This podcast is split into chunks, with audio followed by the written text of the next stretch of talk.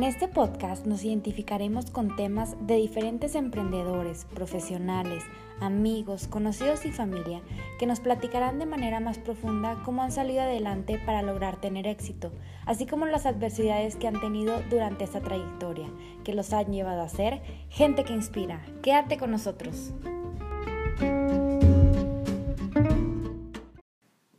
¿Qué es el microbranding? ¿Cuál es el proceso? ¿Qué retos se enfrentó nuestra invitada de hoy para colocarse como una de las mejores micropigmentadoras de Aguascalientes? El día de hoy contaremos con la voz de nuestra queridísima amiga Elizabeth Pérez del Salón Bizarre, quien nos contará su trayectoria dentro del mundo del microbranding. Compartirá con nosotros su historia de emprendimiento y prestigio dentro de este gran arte. El día de hoy tenemos a nuestra queridísima invitada y amiga Elizabeth Pérez. Eli es máster en microbranding aquí en Aguascalientes y vamos a hacerle unas preguntas para conocerlo un poquito más a fondo, ¿sí? ¿Qué onda, Eli? ¿Cómo estás? Hola, mucho, muchas gracias por la como me presentaste, ¿eh? de que soy máster. Para nada, pero es que, en serio. Sí eres, sí eres. Ahí vamos, ahí vamos, día a día. ¿Qué onda, Mieli? ¿Cómo estás? ¿Cómo te trata ahorita lo del COVID? Bueno, más que nada, pues me va súper bien en cuanto a trabajo, la verdad no me quejo. Eh, siento que lo difícil está en mi casa con los niños, las tareas. La verdad me encanta pasar tanto tiempo con mis niños. La presión de levantarme temprano, hacer los lunches, pero en realidad me da mucha tristeza que no puedan como ir a la escuela y estar con sus amiguitos. Eso es como lo más difícil que, ha sido para mí, sí. Sí, de que salgan a pasear y todo, ¿verdad? Sí, desafortunadamente, pero bueno, ¿qué hacemos? Pobrecitos. Bueno, Mieli, para que te conozcan un poquito más, te voy a hacer unas preguntitas, ¿sí? Va, muy bien. A ver, ¿cuántos años tienes, Mieli? Tengo 28 años. Ok, ¿en qué mes naciste? Soy del 8 de marzo, del Día de la Mujer. Ah, mira. para que no se les olvide, es el Día de la Mujer. Créeme que no se les va a olvidar. No se les tiene que olvidar. A ver, ¿tienes tatuajes? Sí, tengo pocos, pero enormes. Entonces parece que tengo muchos, pero no. Ok. ¿Cuál es un tatuaje muy significativo tuyo? ¿Y qué significa? Bueno, tengo uno de mi hijo, pero siento que el que más significa algo para mí es el de mi prima. Yo tengo una prima con la que la verdad crecí y era como mi hermana. Y ella falleció desafortunadamente a la edad de 25 años, me parece. Y pues no, fue algo súper difícil para nosotros porque estaba muy joven. Yo me tatué todo lo que a ella le gustaba. A ella le gustaban mucho las lilies amarillas, le gustaban las estrellas y le gustaba, pues sí, las estrellas y, las lilies era como lo de ella, entonces me tatué todo, un conjunto de, algo que me hiciera que, me, que cuando me viera dijera, ay, mi prima, o sea, de que estuviera conmigo, ¿sabes? Ay, qué hermosa, Eli, mira, no sabía, fíjate. Mira, oye, en tu papel de mamá, ¿cómo eres? Pues fíjate que soy muy rara porque mira, ¿Sí estás ahí? Ay, perdón. Como que no sí, perdón. estás ahí. Eh, mira, soy como muy exigente, muy... Sí lo regaño, siento que tienen buen orden, por eso siento que sí son como algo respetuosos, pero dice mi hermano que sí me dejó como medio pisotear también. O sea, como que no. Eres consentidora. Soy consentidora. Yo a mí me encantan las caritas o que me digan, ándale, mami. Digo, ay, sí, bebé. Sí, Entonces sí, soy como un conjunto de amor y de disciplina. Ay, mira, qué bonito, Eli. Gracias. Oye, ¿y cuál es la travesura o la cosa más ocurrente que han hecho tus bebés? Algo que digas de que no se la super bañaron, no sé de dónde sacaron esto. Tengo dos. Déjate, digo. A ver. Ay, no, eso es súper chistoso. Caminamos yo y mi niño y nos fuimos como para tipo galerías. En ese entonces no tenía coche, entonces estuvimos caminando y en eso que nos paramos en la esquina como para entrar a galerías y estábamos esperando cruzar la calle y el niño le cagó una paloma. una paloma. Entonces el niño voltea para abajo y él nada más ve como blanco y dice, mami, me cayó nieve del cielo. Y yo, no. no. ya mero le decía, a ver, pruébala, a ver si es nieve. Entonces, sí, eso ha sido como que nunca se me va a olvidar. Te lo juro, lo amé, lo amé. dije, bebé, te hizo un pájaro. Y de hecho le volvió a pasar lo mismo otra vez, pero él ya sabía que era, no sé, él tiene como algo de que siempre le hacen del baño los, los palomas. Oye, pero dicen que eso es de la suerte, Sí, pues la verdad es muy inteligente, entonces, no sé, me, se me hizo bien curiosito lo que haya pensado que es nieve, o sea, se me hizo como que, ok, qué imaginación tan más rara. Sí. Pero sí, y pues obviamente todo, bueno, la mayoría de las personas que siguen a mi hermano, que me siguen a mí, conocen la historia del chayote, del mentado chayote. Eso pues fue, haz de cuenta que en la escuela de mi niña ella plantó, sembró, bueno, plantaron unos chayotes y ella se ganó, no sé, como que lo rifaron y la niña se los ganó, se lo trajo a la casa, pero ella pensaba que era un bebé, entonces ella lo cobijaba, le daba de comer, lo besaba. Y también una vez, este video lo tengo, eh, después lo voy a subir a mis historias destacadas porque les encanta.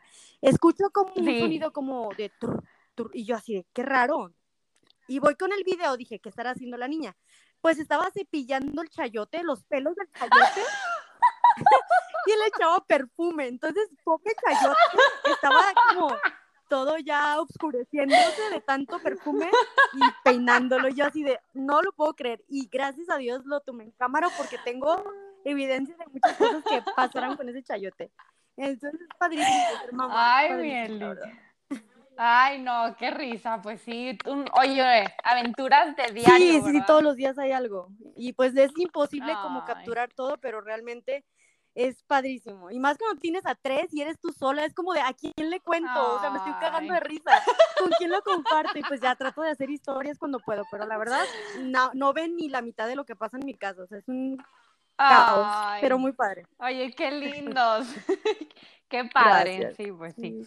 Mira, entonces eh, vamos a empezar a preguntarte acerca de tu trayectoria laboral. La verdad, yo estoy muy interesada en saber cómo empezaste. Muy bien, sí. ¿Cuántos trabajos has tenido, Eli? Mm, alrededor de unos mm, siete, ocho empleos. Ok. ¿Cuál fue tu primer trabajo? Mi primer trabajo fue eh, centros de llamada de atención al clientes para, bueno, para compañías estadounidenses, pero que están aquí, por ejemplo, empecé en Guadalajara. Ah, ok, ok.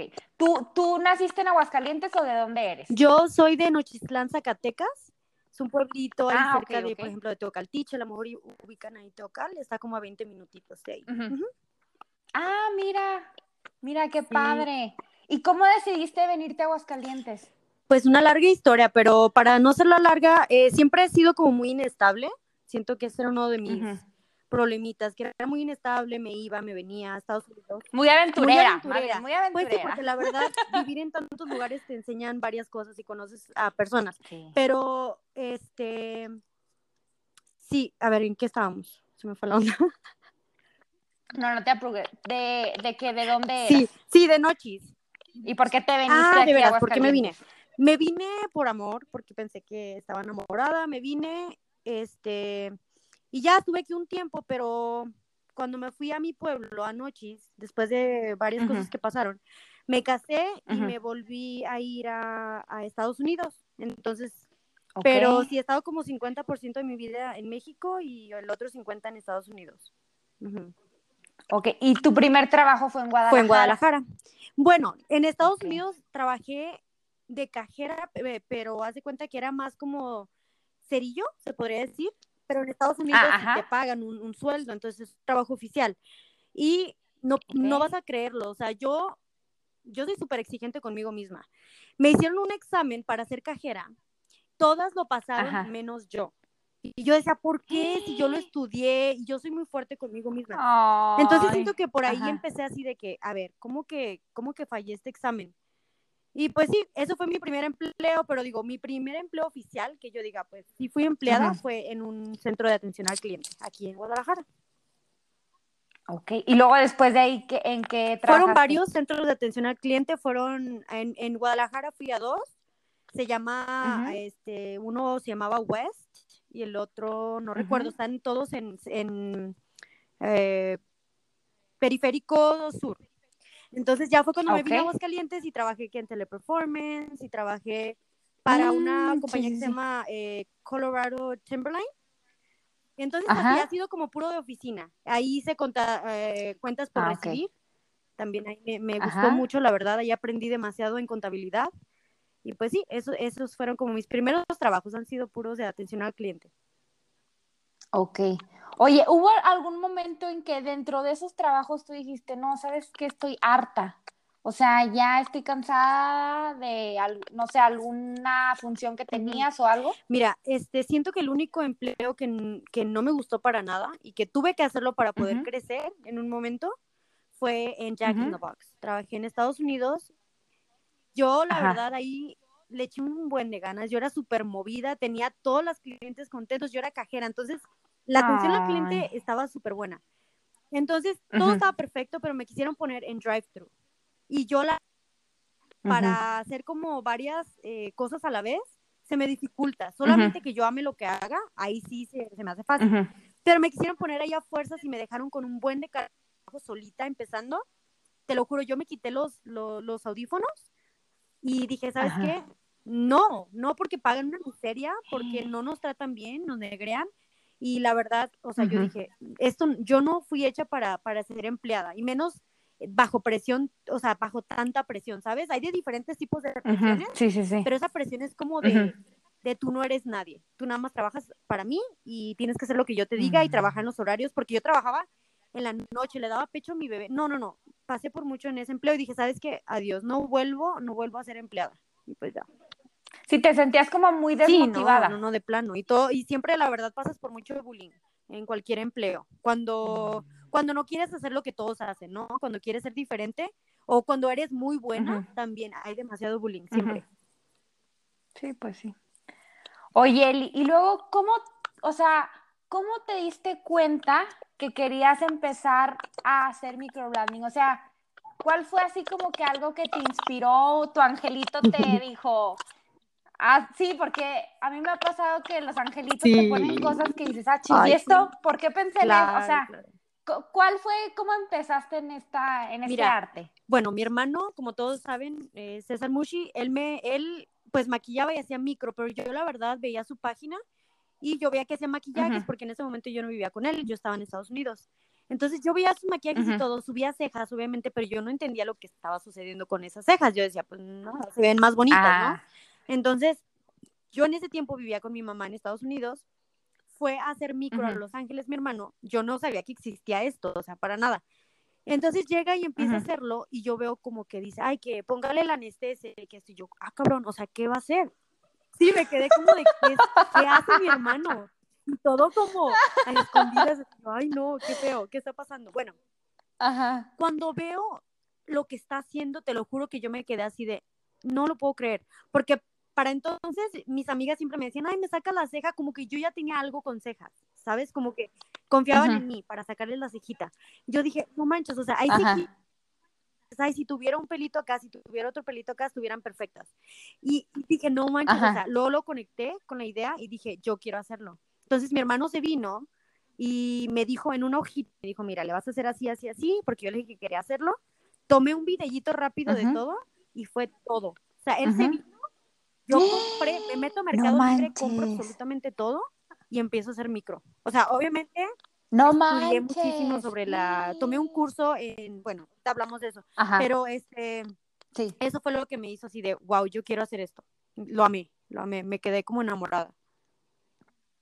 No manches. Oye, y lo, o sea, ¿qué cursos empezaste a mm, tomar? Empecé con uno que es de Fibrows, es muy famosísimo todos conocen las fibras. Ahí lo que me gustó muchísimo y para lo que tomé esa, esa, ese curso fue por la teoría. La verdad, sea lo que sea, tienen buenísima mm. teoría sobre las capas de la piel, eh, las, los tipos de piel, todo, absolutamente todo. Entonces, en, esa, en ese curso aprendí las bases para ser una esteticista. O sea, ahí sí te, te dan como las bases para todo. No nada más es como que así le haces y así le haces. No, te enseñan todos los problemas de piel, los, todo. Entonces, tomé ese curso con ese motivo porque la verdad yo no soy fan de ese tipo de cejas, no me, no, no es lo mío porque siento que yo soy como, yo soy como mi hermano, somos como más naturales, pero me ayudó ah, muchísimo a tener una certificación que valide de que yo puedo tocarle sus cejitas. Wow, oye, qué interesante. ¿Y ese dónde lo tomaste? Sí, ese fue en Estados Unidos. Me sí le invertí buen dinerito. Bueno, eso es otra cosa. Yo soy de las personas que si quiero hacer algo invierto, porque mucha gente siento que no, que tememos, decir, ay, que si no funciona, que si perdemos el dinero. Yo soy súper de, me vale, si, si quiero hacer algo, invierto, ahorro, me, me sacrifico mis gustos, pero digo, ¿sabes qué? Voy a hacer eso porque yo sé que de eso voy a crecer. Entonces, y a mí me consta. Entonces hay que invertir. no, claro, sí. Sí, o sea, tú haz de cuenta, lo que tú dices es aviéntate. Sí, ¿Quieres algo? Aviéntate. Si funciona, le sigues dando, si no funciona, pues Claro, porque la gente teme mucho el fracaso y la verdad el fracaso es Sí. Porque obviamente las personas que hacen o hacemos micro ya un poquito como más uh, profesional, no empezamos así. Obviamente yo hasta la fecha corrijo algunas de las cejitas con las que empecé. O sea, no creas que siempre eres de esa manera. Vas por un proceso que tienes que pasar, tienes que regarla, tienes que arrepentirte, porque el arrepentirte y regarla te hace conciencia de que, a ver, ¿quiero seguir de esa manera? O le cambio, porque hay personas que pueden durar seis años y cometen los mm. mismos errores. Entonces es más como de aprender y ver tus trabajos y decir, a ver, hay que evaluar qué onda y así aprendes. O sea, hay que arriesgar y todo va a estar bien, la verdad. Sí, como, o sea, como que vas perfeccionando esa técnica. Como dices, ay, lo hacía de esta forma, pero ya no me gusta, ahora sí, y, se vale, y, se vale, y la gente lo entiende también. A veces tenemos miedo de que también nos comparamos. Yo, por ejemplo, con mi hermano, o sea, no manches, es el máster en todo, en maquillaje, en cejas, es un, es un dios. No, yo lo admiro no nada más como hermano, sino también como, como artista. Entonces yo lo veo a él, imagínate que yo hubiera dicho así de, no, no voy a hacer micro porque mi hermano es un pro y me van a comparar con él y pues la neta no voy a tener trabajo. Es como, no, mm. al contrario, gracias a que tengo un hermano máster, yo le voy a echar un chingo de ganas porque soy su hermana. O sea, tengo que, tengo que como Sí, un ejemplo, a, seguir. y él también de pronto también se puede sentir orgulloso de mí, eso está padrísimo. O sea, uno no, no tenemos que tener miedo en nada. Mm. No, qué padre, Li, me encanta esa pues esa forma de ver las cosas porque pues tienes mucha razón, o sea, te tienes que aventar. claro, claro. Con miedo no vas a lograr hacer nada, como un meme que dice, hazlo con miedo y si te da miedo, hazlo, hazlo, de todas formas. O sea, todavía. Uy, y, eso, y eso, ese miedo es adrenalina y es vida. Porque mira, también puedes hacer lo mismo toda tu vida y realmente, sí, a lo mejor eres perfecto en lo que haces, pero no tienes como esa adrenalina de decir, no manches, voy a hacer esto, chingue su madre, y voy a ser muy buena. Y luego ahora esto, y no le hace, vamos, vas a empezar de nuevo, a lo mejor no vas a ser, a lo mejor ya eres súper buena en micro y te avientas a laminación y no, no, no puedes, pero también eso lleva otro proceso. O sea, cada cosa que hagas va a ser un proceso. Mm. Sí. No, qué padrísimo. Oye, Emilio, una pregunta. ¿Quiénes fueron tus mentores? César, definitivamente eh, es uno de, sí, siempre será uno de ellos. Igual a lo mejor los cursos o con él no son como de, a ver, te voy a enseñar a hacerlo, ¿sabes? Con él es como, yo soy muy visual. Entonces yo, por ejemplo, puedo decirte que mis mentores son, por ejemplo, Angie Simone, es una que hace micro, microblading, que después hasta les puedo compartir. Yo veo muchas fotos de alta calidad y veo cómo están los trazos y qué es lo que me gusta y qué es lo que no me gusta de cada persona. Entonces yo lo que hago, empiezo a checar, ah, veo qué funciona, veo qué no, y agarro lo mejor de cada persona. O sea, yo siento y pienso, ¿verdad? Entonces me gusta como combinar lo que funciona y luego también lo hago y si veo que funcionó cuando lo vea lo vea cicatrizado digo wow esto es y esto es lo que se va a quedar o mejorar nada más no no mm. empeorar sabes siempre mejorar sí sí sí oye una pregunta, ¿cuánto tiempo te tardaste en perfeccionar el microblading? Bueno, pues siento que aún tengo mucho que aprender. Todavía no, no me siento tan experta tampoco, pero Mm, fueron como de meses para acá. Yo siento que todavía cuando llegué, porque mira, yo tengo una, bueno, en diciembre de este año van a ser dos años que hago micro. Entonces, los primeros ah, meses fatales. O sea, no, no, no, no. No estaban fuera de lugar, no estaban, estaban dentro del lugar, dentro de una forma normal y bonita. Pero yo hablo de los trazos, yo, como de los pelitos, cómo los acomodaba. Todo eso. Este. Mm. Sí, no te ah. Entonces, este, esos primeros seis meses para mí fueron como de llorar, de decir, no mames, es que no voy a poder, o así. Entonces, de inseguridad, mucha inseguridad. Siento que los primeros seis meses. Los siguientes, yo llegué aquí en agosto, Aguascalientes, y mi primera cejita también yo estaba de, ay, no, es que, no, no, no, es que se me va a venir todo el trabajo encima, porque aparte tenía promo, entonces era como de, toda la gente quería cejitas porque sabía que venía mm. la hermana de César y que iba a hacer cejas, entonces yo no, todavía no me sentía al 100, pero después de unos necesitos de que tenía tanta gente, cada cejita me daba algo, te lo juro, cada una por una, por una, por una me iba dando mm. algo y puedo decirte que ahorita estoy como en mi mejor etapa, en este momento. Mm, puede que después en seis meses te diga, ay, no, pues ahorita soy mi mejor etapa, ¿no? Pero siento que eso se tarda unos un año y medio a dos años para que digas, ya, o sea, por lo menos tengo de todo tipo de errores, de todo tipo de, ejemplos de ceja. Yo ahorita te conozco todo el, todo el tipo de ceja, todo el tipo de piel, todos los colores, cómo cicatriza. Yo ya entiendo más a fondo todo, ya con toda la experiencia el procedimiento. Oye, a ver, cuéntanos un poquito cuál es el procedimiento desde que tú llegas al salón. Mira, llega la clienta, se le pone una, anestesia, esta es en cremita, se le deja 40 minutos con plástico para que haga más rápido el efecto. Yo llego después de que está tu anestesia, te paso, obviamente se desinfecta todo, todo está perfecto cuando llega la clienta. Entonces yo agarro todo, todo es desechable excepto el inductor donde sostengo la, navajita, esa la sanitizo después de cada clienta. Entonces ya, ah, pues acomodo todo y empiezo, hago el diseño, haz de cuenta que primero te mido toda la carita, que todo esté. Eh, me fijo, por ejemplo, en la asimetría que tenemos y vemos que una cejita está más abajo que la otra, pues ahí es donde empiezo. Primero valorar tu carita, si es necesario sacar cejita como para no confundirme, pues hago eso. Y ya empiezo el proceso después del diseño. Obviamente soy de las personas que siempre te voy a mostrar todito.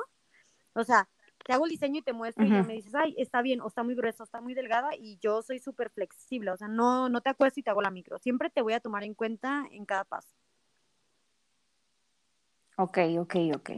Oye, y actualmente, eh, Ahorita ¿dónde estoy, bueno, como saben, movimos el salón a Cordillera de los Alpes, ahí frente a galerías.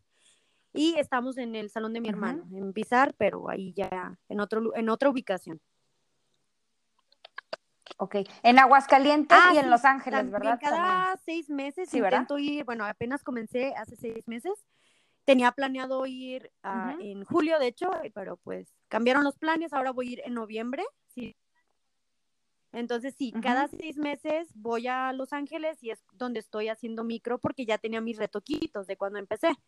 Y aquí, obviamente, en Aguascalientes no, todavía aún no planeo como salir de la ciudad hasta que se ofrezca la oportunidad y que todo este, fluya, ¿verdad? Pero ahorita solamente en esos dos lugares.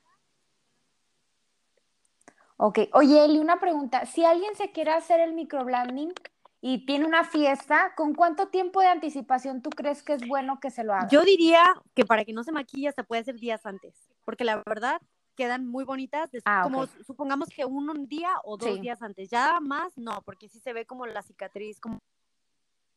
O si quieres que esté ah, totalmente cicatrizada, yo diría que un mes antes.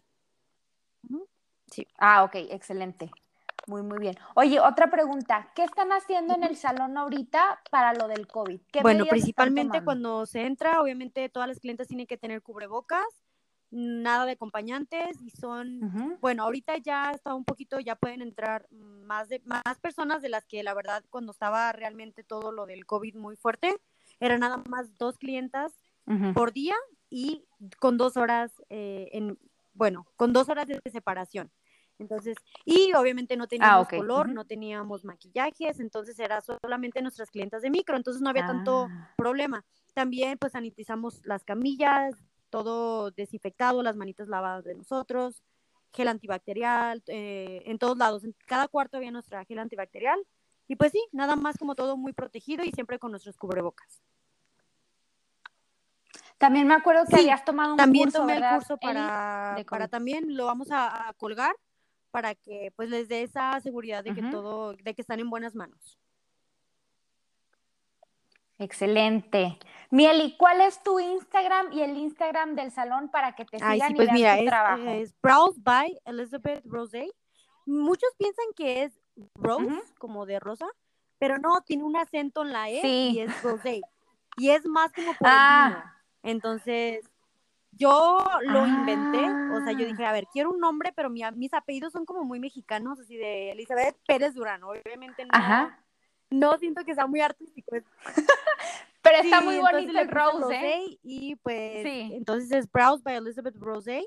Y el del salón es eh, Bizarre Mexico, me parece. Ok, excelente. De todas formas, aquí en la cajita vamos a dejar los el Instagram de Eli para que la sigan, vean su trabajo. La verdad, yo soy clienta de Eli. Este hace unos trabajos increíbles, las cejas son súper elegantes y se te, ven muy naturales, la gente ni sabe que te hiciste algo. Y Eli, algo que les quieras transmitir. Ay, pues muchas gracias. Siempre todas sus palabras de verdad me hacen sentir súper bien. Me dan mucha seguridad y confiaste en mí. Entonces, te agradezco muchísimo por tomarme en cuenta como inspiración. Para mí es como algo nuevo porque la verdad eh, no sabía que inspiraba a personas, pero puedo decir algo es que no les dé miedo, como les había platicado, invertir, lograr tus sueños, pensar un poco, ser un poquito egoísta y decir, ¿sabes qué?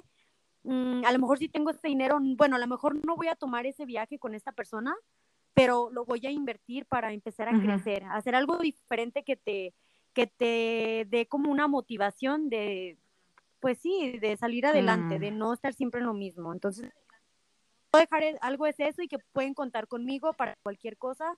Siempre, siempre contesto mensajes, así que quien necesite un consejo o que los escuche, pues saben que pueden contar conmigo. Y eso lo digo de corazón a todos. No, sí, la verdad es una persona excelente. Desde que vas con ella te transmite una vibra muy bonita. Igual muy en confianza con él. Pero sí. No, pues muchas gracias, Mieli, por esta entrevista. Gracias por tomarte el tiempo. Y no, pues, a ti muchas gracias. Saludos a todos. Y mucho éxito, Becky. Mucho éxito Cuídate mucho, Mieli. Muchas gracias, Mieli. Cuídate. Bye. Bye. Listo.